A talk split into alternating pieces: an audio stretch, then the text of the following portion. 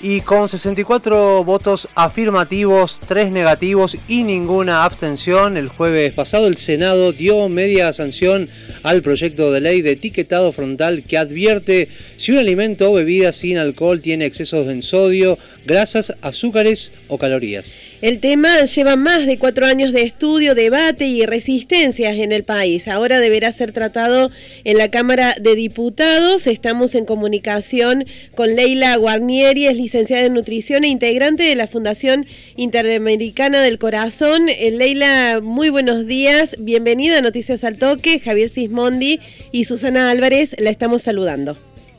Hola, buenos días. Muchas gracias por el espacio. ¿Cómo le va, licenciada? Muy buenos días. Bueno, y antes que nada, ¿no? Eh, se habla en la Argentina de, la obesidad como una epidemia. ¿Cuán grave es esta situación en nuestro país?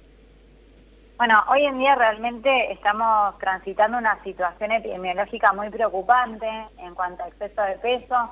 Las últimas encuestas reflejan que más del 76% de la población adulta presenta sobrepeso y obesidad y esto también es muy preocupante en el grupo etario de niñas, niñas y adolescentes, donde en la franja etaria que va de 5 a 17 años, el exceso de peso eh, tiene una prevalencia del 41,1% y en menores de 5 años ya alcanza al 13,6% de niños y niñas. Realmente estamos asistiendo a una situación muy alarmante eh, y esto en realidad eh, es producto de, muchos factores y entre ellos un cambio en el patrón alimentario. Uno de los factores más importantes es que se está viendo que eh, la alimentación está cambiando, con, esto tiene una tendencia en aumento en el consumo de productos ultraprocesados, que una de las características más importantes es que suelen ser altos en azúcares, en grasas saturadas, en sodio, eh, que no presentan prácticamente eh, alimentos naturales en su contenido y eh, también en detrimento, digamos, este consumo de alimentos frescos y naturales, ¿no? que son recomendados. Así que, digamos, es muy importante tomar medidas para poder frenar esta situación. Imaginamos que esta ley de etiquetado de alimentos, que ahora tiene que pasar eh, por diputados, em, esperan que sea fundamental para eh, revertir un poco esta situación o prevenirla incluso. Esta ley eh, plantea un sistema de octógonos. para etiquetar los alimentos. ¿Por qué se decidió usar esta forma de etiquetar y qué significa, cómo se va a implementar? Bueno, eh, en primer lugar, sí, eh, respecto a lo primero que mencionabas, bueno, hoy en día los envases realmente no presentan la información clara, sobre todo la que respecta al contenido de estos nutrientes críticos que yo les mencionaba antes, ¿no? De los azúcares, de las grasas saturadas, del sodio, que son los nutrientes asociados al desarrollo de exceso de peso y de enfermedades crónicas. Por eso lo que se busca con, con esta ley de etiquetado frontal, digamos, es alertar a los consumidores y consumidoras sobre el contenido particularmente de estos nutrientes eh, que en exceso dañan la salud. Em, para, digamos, que cumpla la función, el objetivo, eh, que es promover una alimentación adecuada, esta ley, ¿no? y, garantizar el derecho a la información, eh, tiene como varios requisitos.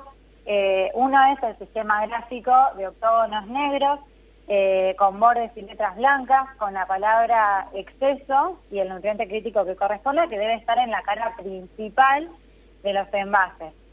Eh, este, digamos, eh, esto está respaldado por la evidencia, donde se han, eh, distintos estudios se han llevado a cabo para comparar cuál es el mejor sistema gráfico para que cumpla estos objetivos, digamos, y se ha demostrado que este tipo de, digamos, esta forma, este formato, estos colores, esta leyenda, son las más efectivas.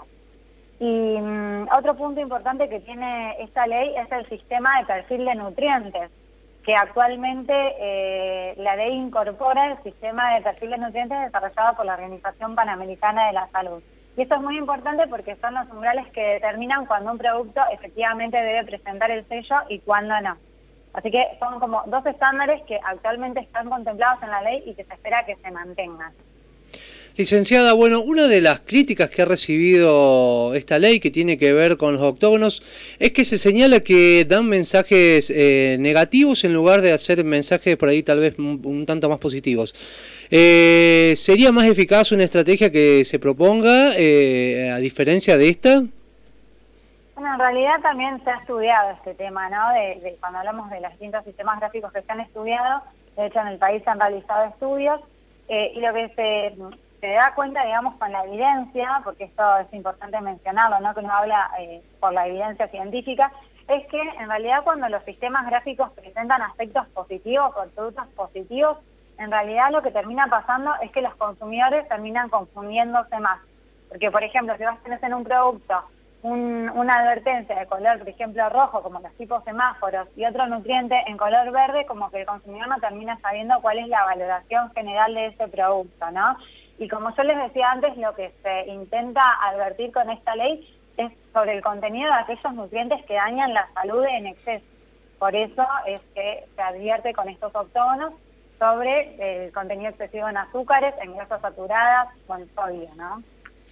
Estamos en comunicación con Leila Guarnieri, licenciada en nutrición e integrante de la Fundación Interamericana del Corazón. Leila, los votos que fueron negativos en el Senado corresponden a legisladores de Tucumán porque entienden que este etiquetado atenta contra la industria azucarera de su provincia.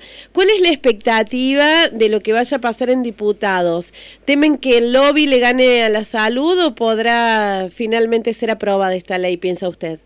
Bueno, en realidad, eh, desde FIC Argentina manifestamos nuestra preocupación en estos días porque en un primer momento se había anunciado que en la Cámara de Diputados el proyecto de ley iba a tener giro en seis comisiones antes de ser tratado en la cinta, ¿no? Porque, eh, digamos, para quien no conoce por ahí el funcionamiento, antes de, votarse el proyecto de ley pasa por comisiones, tanto en senadores, sucedía así, como, bueno, ahora tendría que seguir el mismo camino en diputados.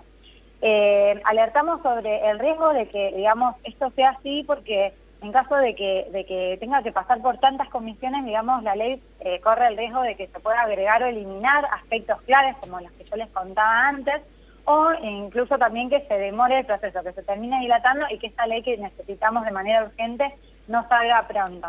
Así que eh, bueno, lo que se publicó hasta el día de ayer es que van a ser ahora tres las comisiones por las que va a tener giro este proyecto, que son Legislación General, Acción Social y Salud Pública y Defensa del Consumidor.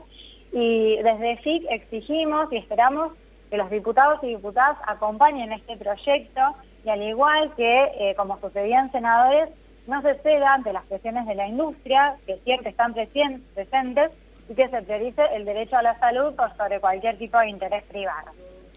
Licenciada Guarnieri, bueno, teniendo en cuenta lo que usted señalaba en el comienzo ¿no? de la entrevista, eh, que usted decía que está cambiando el patrón alimentario en Argentina, ¿usted considera que nuestro país tiene un, plan alimentario?